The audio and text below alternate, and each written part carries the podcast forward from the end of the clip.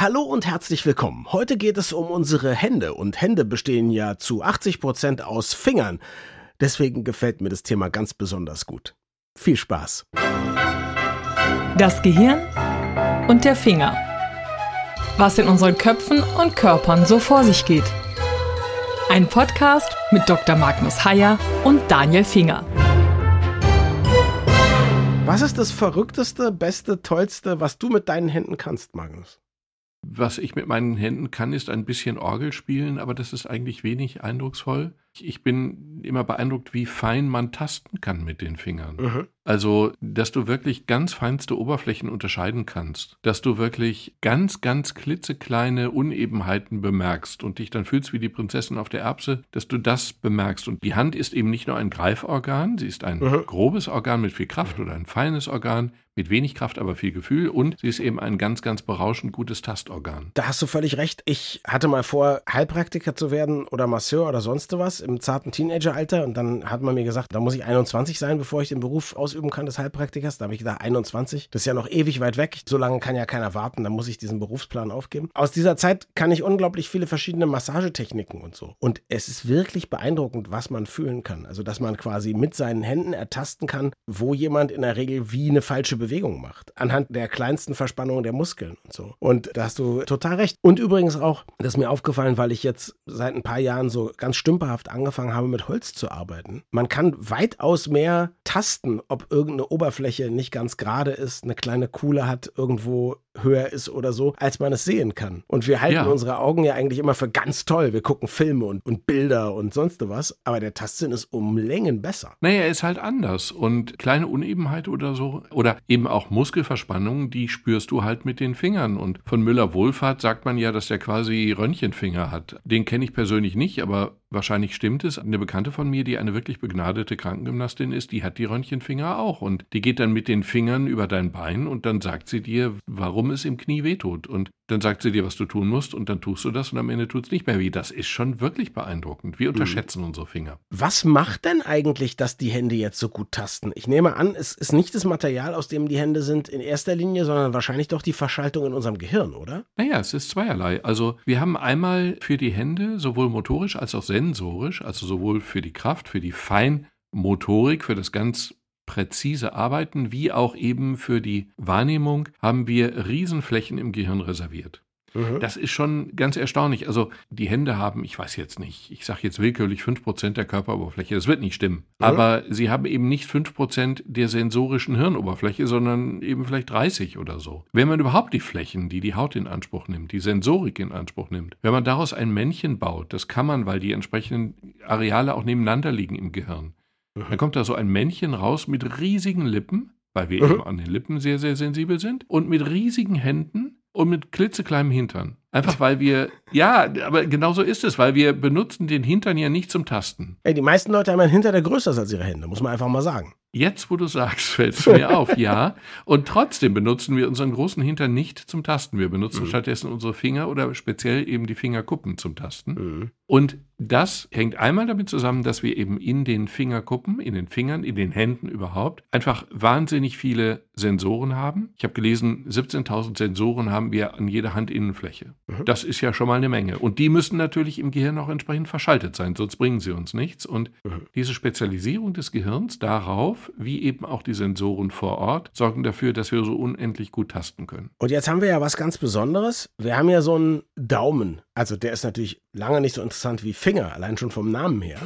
aber, aber, aber dass der Daumen gegenüber diesen anderen Gliedmaßen ist, macht uns ja zu was ganz Besonderem. Was mich, ich mich immer frage, ist, das haben Affen doch auch, ja. Und das beste Werkzeug, was die irgendwie nutzen können, ist ein Stock. Und wir benutzen irgendwie Elektrohobel. Genau. Die Affen können auch opponieren, das können sie. Der Daumen ist aber nicht so gelenkig wie bei uns. Die Affen und wir unterscheiden uns gemeinsam von vielen anderen Tieren, die das eben gar nicht haben. Mhm. Ich habe mal eine total bescheuerte Szene, fand ich eigentlich ganz lustig, finde ich heute nicht mehr so doll. Du kennst vielleicht die Känguru-Chroniken. Ja, klar, Marc-Uwe Kling. Genau, das ist die bizarre Geschichte, die aber auch sehr schön gelesen ist, wie ich zugeben muss. Von Marc-Uwe Kling. Genau, von einem Känguru, was sich eben bei so einem Typen einnistet und ihm dann einerseits auf den Sack geht und andererseits dann eben da gar nichts mehr macht. Das, das Känguru ist quasi so ein neunmal kluges Sponti- Squatterwesen. Genau, was sich dann aber eben aushalten lässt und ihn arbeiten lässt und mhm. ihm erklärt, warum das auch so sein muss. Und es gibt eine Situation, da ist das Känguru neidisch, weil es kann kein Joint drehen. Mhm. Das litt auch sehr darunter, weil es nämlich keinen opponierbaren Daumen hat. Mhm. Und dann philosophiert es über den opponierbaren Daumen und es sei doch lächerlich, dass dieser Daumen die Menschheit zu dem gemacht hat, was sie ist. Aber im Kern ist es richtig. Magnus Heyer möchte an dieser Stelle auf keinen Fall sagen, dass Joints zu konsumieren gut ist. Alleine schon deshalb, weil er Arzt ist und an viel besseres Zeug ankommt. Bitte jetzt weiter.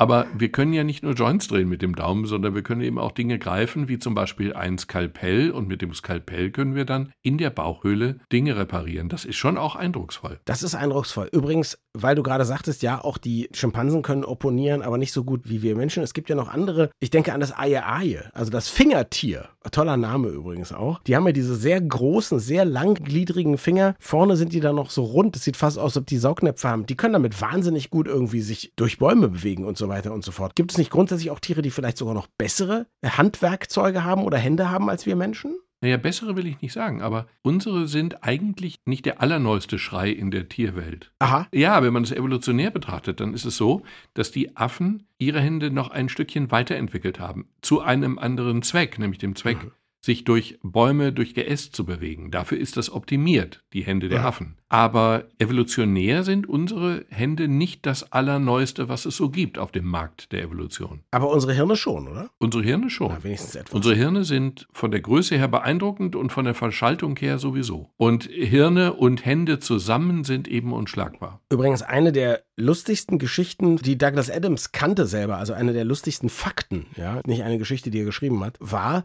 dass es eine kleine Affenart gibt, wo die kleinen Äffchen kurz nach ihrer Geburt sich an einem Ast festhalten. Aber das ist gar kein Ast, sondern sie halten ihren eigenen anderen Arm für einen Ast und halten sich quasi an sich selbst fest und fallen dann runter und sterben. Ich weiß, hast du davon jemals gehört? So viel zur Entwicklung des Gehirns. Da sind wir besser. Ich verehre, ich verehre Douglas Adams vorbehaltlos, mhm. aber diese Geschichte kenne ich nicht. Allerdings muss ich sagen, wir können uns ja auch direkt nach der Geburt festhalten. Also die Greifreflexe, sowohl von Händen als auch Füßen, sind so ausgeprägt, dass wir im potenziellen Fell unserer Mutter was es nicht mehr gibt, uns eben selbstständig festhalten können. Genau, es gibt vielleicht manchmal Brustfell bei den Vätern, das stimmt.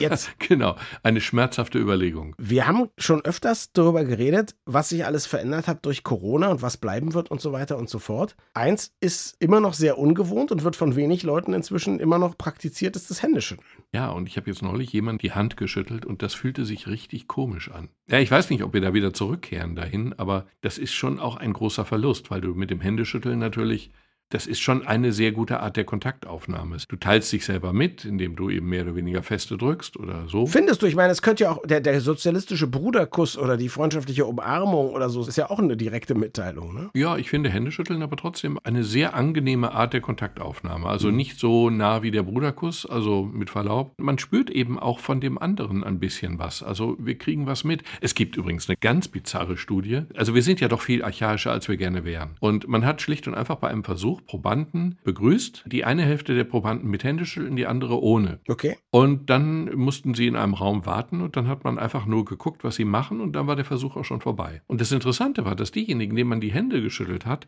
deutlich häufiger, doppelt so häufig, glaube ich, unbewusst an ihren Fingerspitzen gerochen haben in der Wartezeit, die danach war. Nein. Ja, krass. Unbewusst. Das heißt, hm. ganz offensichtlich tauschen wir über das Händeschütteln eben auch Gerüche aus und Gerüche sind auch Signalstoffe und wenn wir tatsächlich an den Fingern riechen, danach, nicht immer, aber eben häufiger, als wenn wir die Hände nicht geschüttelt hätten, dann erinnert das ja stark an die Hunde, die man auf der Straße sieht, Klar. wenn die dann am Hinterteil des anderen Hundes schnüffeln. Ja, wobei das schon noch was anderes ist. Wobei Ach, das schon mal was anderes ist, es sei denn, du würdest davon ausgehen, dass jeder, der die Hand schüttelt, vorher an seinem eigenen Hintern gekratzt hat und man da über Umwege und so weiter und so fort. Naja, oder ich gehe davon aus, dass wir eben über die Hände eben auch Duftstoffe verbreiten und Klar. da vorher nicht im Genitalbereich unterwegs gewesen mhm. sein mussten. Weiß ich nicht, ist aber möglich. Abgesehen vom Genitalbereich, wie gefährlich ist denn Händeschütteln? Also ich weiß, dass wir zu Beginn der Corona-Pandemie ja immer gedacht haben, okay, das kann sich ganz krass über Oberflächen übertragen. Jetzt gibt es ganz viele Leute, die sagen, Oberflächen spielen fast überhaupt keine Rolle. Wie sieht es mit Händen aus? Naja, Ja, also es ist wohl so, dass die Hände wirklich nicht die große Rolle spielen. Mhm. Aber es ist natürlich ein sehr vermeidbares, einfach vermeidbares Risiko. Mhm. Weil Händeschütteln kann ich eben einfach lassen, ausatmen kann ich nicht so einfach lassen. Mhm. Und insofern ist es natürlich schon relativ logisch, zumindest in der jetzigen Phase, das Händeschütteln einfach sein zu lassen. Jetzt machen wir stattdessen ja die Bro-Fist oder den Fist-Bump, da berühren sich ja, ja auch irgendwie Körperteile. Grauenhaft einerseits, aber andererseits es ist ja alles gemessen worden und man weiß es einfach. Und wenn wir High Five machen, also wenn wir die Handflächen gegeneinander schlagen, dann übertragen wir Bakterien. Ja, aber da übertragen wir etwa nur die Hälfte von den Bakterien. Weil wir die totschlagen, während wir dem anderen die Hand geben oder weswegen so? Genau, weil wir die genau. Bakterien totschlagen. Die sterben durch den Druck beim ja. festen Händeschütteln. Nein, alles Quatsch. Aber jedenfalls in einer Rangliste der Gefährlichkeit ist es so, Händeschütteln überträgt Bakterien, das weiß man. Die Handinnenflächen einmal gegeneinander zu schlagen, High Five, wie wir modernen Menschen sagen, überträgt etwa die Hälfte von dem einem gepflegten Händeschütteln. Und die Faust gegeneinander, also wie auch immer das heißt, die überträgt etwa ein Zehntel von den Bakterien, die wir übertragen durch Händeschütteln. Also es ist schon ein natürlich deutlich messbarer Unterschied. Mhm. Aber Händeschütteln ist eben auch eine Art von gefühliger Kontaktaufnahme. Also das ist schon auch irgendwie was anderes. Wir wollen ein bisschen über primitivere Lebensformen sprechen, die selbstverständlich aus der Gegend kommen, ungefähr wo du herkommst. Was für eine Frechheit. Über den Neandertaler. Der ist doch bei dir in der Nähe. Ja, klar. Um ja, Ecke. eben. Also das war, ich weiß gar nicht, was du verstanden hast. Um die Ecke. Deswegen heißt er auch Neandertaler. Ganz genau. Eine Stunde von hier. Was ist an dem so bemerkenswert? Ich weiß, der hatte irgendwie eine fliehendere Stirn und so weiter und so fort, aber hatte der besonders auffällige Hände oder war der motorisch besser, nicht so gut wie wir? Also der hatte erstmal ein größeres Gehirn. So, jetzt musst du erkennbar schlucken, das verstehe ich auch, aber die Neandertaler hatten tatsächlich ein größeres Gehirn als wir, aber sie hatten gröbere Hände vergröberte Hände. Also sie konnten mit den Händen nicht so fein arbeiten wie wir. Das kann ein Zufall sein. Mhm. Es kann vielleicht auch das Problem von ihnen gewesen sein, weil es gibt ja von unseren direkten Vorfahren, die Neandertaler sind ja Verwandte, aber keine Vorfahren von uns. Und wir haben eine lange Zeit parallel gelebt, nicht nur hier um die Ecke im Neandertal, sondern eben in ganz Europa. Und dann irgendwann sind die ausgestorben. Sie haben Teile ihres Genschatzes bei uns hinterlassen, also es gab offensichtlich Vermischungen zwischen Neandertalern und modernen Menschen, aber am Ende sind sie ausgestorben. Und es könnte, es könnte damit zu tun haben, dass sie tatsächlich gröbere Hände hatten, die für hm. sehr feine Arbeiten nicht so geeignet sind. Ihre Werkzeuge sind auch gröber als unsere. Äh, sie konnten auch nicht ganz so fein Gehirnchirurgie machen. Moment, das mag jetzt vielleicht bizarr klingen, aber aus dieser Zeit gibt es Gehirnchirurgie. Wirklich? Ja, du musst schlucken, aber. Erfolgreiche? Erf ja, Moment, ja. Also, in der Zeit von vor, ich weiß nicht, 10.000 Jahren, da waren die Neandertaler allerdings schon nicht mehr da. Hm. In der Zeit von ungefähr vor 10.000 Jahren oder so gibt es erfolgreiche Hirnchirurgie. Die haben tatsächlich den Schädel geöffnet mit Steinklingen. Sie mhm. haben die Kopfhaut eingeschnitten und zurückgeschlagen. Sie haben den Schädel geöffnet. Sie haben dort ein rundes Loch hineingemacht. Und sie haben das offensichtlich mit ihren Steinklingen so sauber gemacht, dass es nicht zu Infektionen führte. Also manchmal nicht. Und wir können heute sehen, an diesen Schädeln, die wir kennen, können wir erkennen, ob der Patient die Operation überlebt hat, denn man kann sehen, ob der, die Schädelränder wieder angefangen haben zuzuwachsen. Aber was haben Sie da als Therapie gemacht? War das einfach nur, wenn die Leute zu viel Druck da hatten, haben die dann irgendwie Hirnwasser abgelassen oder was haben die gemacht? Die werden ja wohl nicht irgendwelche Nervenbahnen abgetrennt haben oder haben die einen Tumor entfernt? Was war deren Ziel? Was deren Ziel war, wissen wir nicht. Mhm. Aber wir können vermuten, dass sie Patienten operiert haben. Ich meine, ohne Narkose und ohne alles kann man sich das ja gar nicht grauenhaft Ja, das wäre meine nächste Frage Frage gewesen, wie ja. es um die Anästhesie bestellt war. Ja, genau, exakt gar nicht. Ja. Es ist ja eigentlich nur vorstellbar, dass man in der aller, allerhöchsten Not diesen Eingriff gemacht hat, wenn Patienten grauenhafte Schmerzen, Kopfschmerzen hatten. Die möglicherweise eben durch eine Hirnblutung oder durch einen wie auch immer gearteten Überdruck im Kopf entstanden sind. Mhm. Und dann hätten sie mit der Vorstellung vielleicht, dass da Geister drin sind, die man rauslassen muss oder so, mhm. dann hätten sie mit dieser Vorstellung genau das Richtige getan, nämlich ein Ventil zu schaffen oder zumindest eine Öffnung zu schaffen, in der der Druck sich dann entladen konnte. Und sie hätten dann damit möglicherweise, wir wissen es nicht, weil wir die Ursache der Operation nicht kennen, mhm. aber sie hätten möglicherweise genau das Richtige getan mhm. und mit diesem ganz, ganz heroischen Eingriff den Patienten gerettet. Vor 10.000 Jahren. Heißt aber auch das, was du jetzt sagst, ist, wenn man zum Beispiel eine Gehirnblutung hat, deswegen mehr Druck da unter der Schädeldecke, man lässt dann einen Teil Blut, Gehirnflüssigkeit, was auch immer ab, dann kann das, was übrig bleibt, die Ursache zum Beispiel, könnte dann von selber abheilen, denn ansonsten hätte man ja nichts gewonnen. Korrekt. So ist es. Das Problem ist, das Gehirn ist eben in einem geschlossenen Raum und dieser geschlossene Raum hat nur einen Ausgang und dieser Ausgang ist sozusagen das Schädelloch hinten, unten mhm. in Richtung Rückenmark. Und wenn das Gehirn in die Richtung drückt, ist es fatal, weil genau dort liegen lebenswichtige Bereiche. Wenn das das abdrückt, ist es tot. Mhm. Und deswegen macht man auch heute noch eine sogenannte Trepanation in solchen Notfällen, dass man wirklich den Schädel öffnet, dann allerdings natürlich auch versucht, eine eventuelle Blutung zu stillen oder was auch immer die Ursache ist, aber dass man im Grunde genau dasselbe macht wie vor 10.000 Jahren, nämlich ein Loch in den Schädel, um den Druck erstmal abzulassen. Aber mit Anästhesie. Heute üblicherweise mit Anästhesie, heute üblicherweise mit nicht mehr Steinwerkzeugen und heute auch mit einer ganz präzisen Aseptik, also Keime versucht man fernzuhalten. Mhm. Dass es Schädel gibt, von vor 10.000 Jahren oder so, die diese Operation überlebt haben, zeigt, dass die auch sehr sauber gearbeitet haben müssen. Offenbar. Ich meine, bei irgendwo gelesen zu haben, dass die sogar die Wundränder dann irgendwie mit Honig oder so abgedichtet haben. Das ist auf jeden Fall ein unfassbar beeindruckender Eingriff, der übrigens überhaupt nichts mit Händen zu tun hat. Wie kamen wir denn darauf? Weil ich geunkt habe und du hast gesagt, das gab es tatsächlich. Jetzt wollte ich dir erzählen von dem Direktor der deutsch-dänischen Schule in Berlin, ein sehr sympathischer und kompetenter Pädagoge, der mal auf einer Veranstaltung zur digitalen Bildung auf einem Panel saß, was ich moderiert habe. Und der hat mir erzählt, wie unterschiedlich die Bedürfnisse und Ansprüche der deutschen und dänischen Eltern sind. Also er erzählte, die dänischen Eltern zum Beispiel finden etwas absolut daneben, was wir hier ganz selbstverständlich finden. Nämlich, hier ist es so, du hast Geburtstag, ja, dann lade doch x Leute ein. Die, die dir am sympathischsten sind aus deiner Klasse. Oder du bist acht, lade acht Kinder ein oder so, ja. Und in Dänemark ist das, das gilt als höchst unsozial. Man lädt natürlich die gesamte Klasse ein, weil wie fühlen sich denn sonst die, die nicht eingeladen sind? Beim Kindergeburtstag, klar, kommen alle aus der Klasse. Das ist gar keine Frage. Also, dass man das auswählt, das halten die für absolut furchtbar. Ein Gedanke, den ich übrigens super nachvollziehen kann. Ich kann auch nachvollziehen, dass man den Stress nicht haben will und so, ja, als mhm. Vater von vier Kindern. Aber erstmal denke ich, ja klar, was hat uns eigentlich zu so asozialen Menschen gemacht, die aussuchen, wer kommen darf und wer nicht? Ja, habe ich in dem Moment gedacht. Jetzt ist aber, dass die Deutschen ganz, ganz fickerig werden, wenn es darum geht, dass nicht genug Handschrift geübt wird. Handschrift ist doch so wichtig. Die Handschrift, was sich da alles im Gehirn entwickelt und so weiter und so fort. Und die Feinmotorik und so.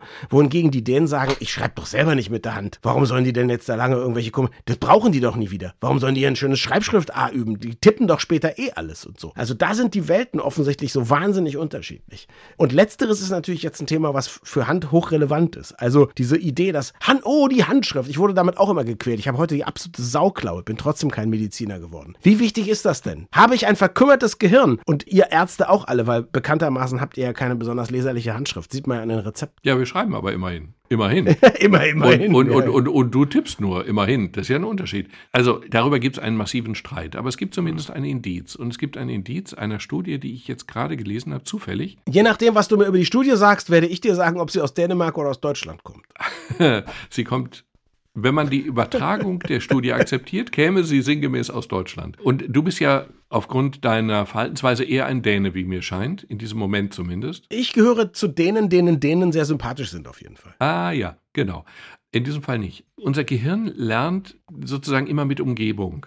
Das klingt jetzt total bescheuert, aber. Ja, vor allem verstehe ich es gar nicht, aber ja. Ja, genau. Wenn ich eine Vokabel lerne, dann lerne ich parallel dazu, ob, ob, ich will oder nicht, mit dem Ort, wo ich die Vokabel gelernt habe und in welcher Stimmung ich sie gelernt habe und was ich für einen Tee daneben hatte und ob es nach irgendwas roch und wie auch immer. Ja, ich habe Handschrift gelernt in der Schule an einem Scheißort, wo es mir schlecht ging, weil ich gequält wurde, weil ich ständig Krämpfe im Hand hatte und was machen sollte, was ich nicht konnte. Sehr schön. Und daran erinnerst du dich. Wunderbar. Und dieses Umgebungslernen hilft uns. Und es ist ganz sicher so, dass wir Dinge, die wir aufschreiben, tatsächlich besser lernen als Dinge, die wir eintippen oder noch nicht mal eintippen. Weil wir einfach gleichzeitig eine motorische Aktivierung haben. Und dass das wirklich so ist, dafür gibt es ein lustiges Indiz. du willst sagen, tippen ist nicht motorisch? Moment, tippen ist schon motorisch. Aber du tippst ein A genauso wie du ein was tippst du sonst? Du tippst ein D genauso wie du ein E tippst, sogar mit dem gleichen Finger, aber du schreibst es sehr anders. Also ich, schrei ich schreibe ja nicht nur ein A isoliert, ich schreibe ja zum Beispiel der Apfel, das ist eine bestimmte Abfolge von Dingen auf meiner Tastatur. Gleichzeitig sehe ich was auf meinem Bildschirm. Das ist so individuell, sonst kann ich ja auch sagen,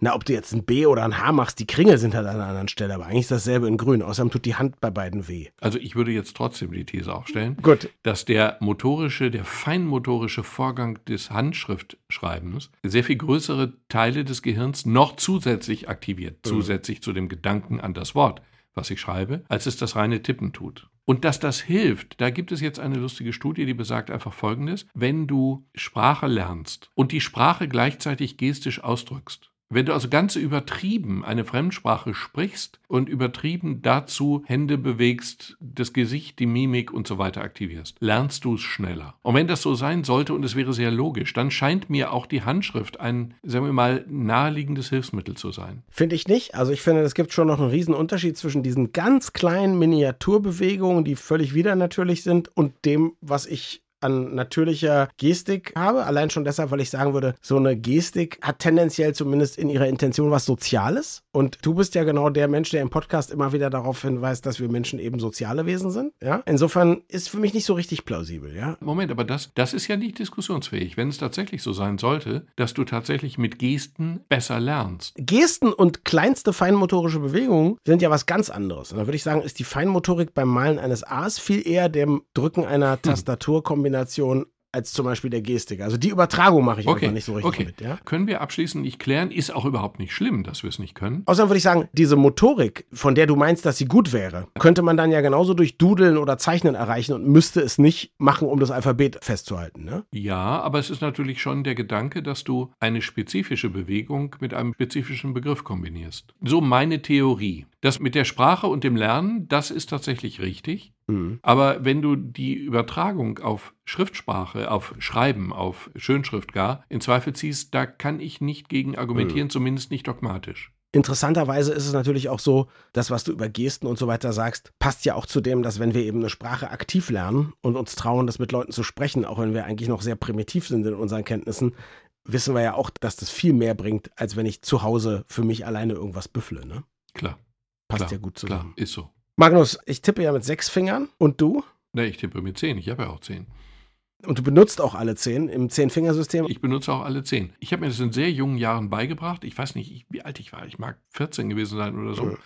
Oder 15, weiß ich wirklich nicht. Aber ich hatte so einen Schreibmaschinenkurs, also auf Papier. Mhm. Und ich hatte eine Adler-Schreibmaschine von meiner Mutter. Mhm. Und dann habe ich wirklich jeden Tag eine Seite getippt. A, S, D, F, leer, J, K, L, Ö, leer. Mhm. Und dann irgendwann konnte ich Begriffe wie Jaffa, Fall, Falk. Und dann wurde es irgendwann komplexer. Die Schreibmaschine steht hinter mir und wenn ich das kurz zeigen darf. Klar, äh, darfst mir alles zeigen, die Podcast-Hörerinnen und Hörer sehen es ja Nein, nein, nein, nein. Eine Schreibmaschine hört man ja mehr als ja. sie Moment. Magnus nimmt die 8500 Kilogramm schwere Schreibmaschine und, und platziert sie am Mikrofon. Ja. So, und jetzt schreiben wir mal Jaffa. Moment, Großschrift, Kleinschrift, nein. Lea.